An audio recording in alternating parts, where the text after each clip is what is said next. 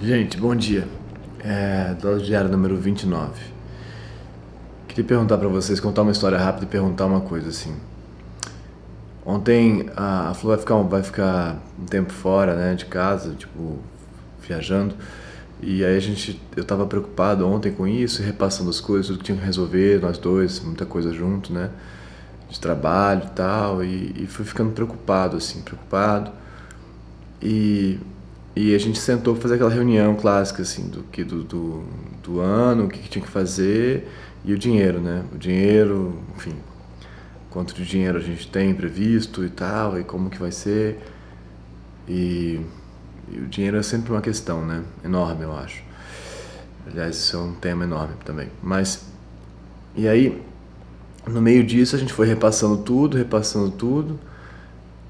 E eu tava super preocupado no começo e no final eu falei, não, tá tudo bem, tá tudo bem, a gente tá dentro do.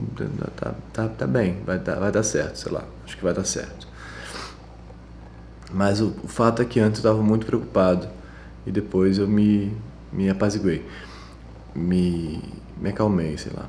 E aí eu queria perguntar para vocês uma coisa que eu li hoje no, no comentário de um dos vídeos, que é até que ponto vocês acham que ser feliz ou alegria, enfim, é uma escolha. Até que ponto pode ser uma escolha?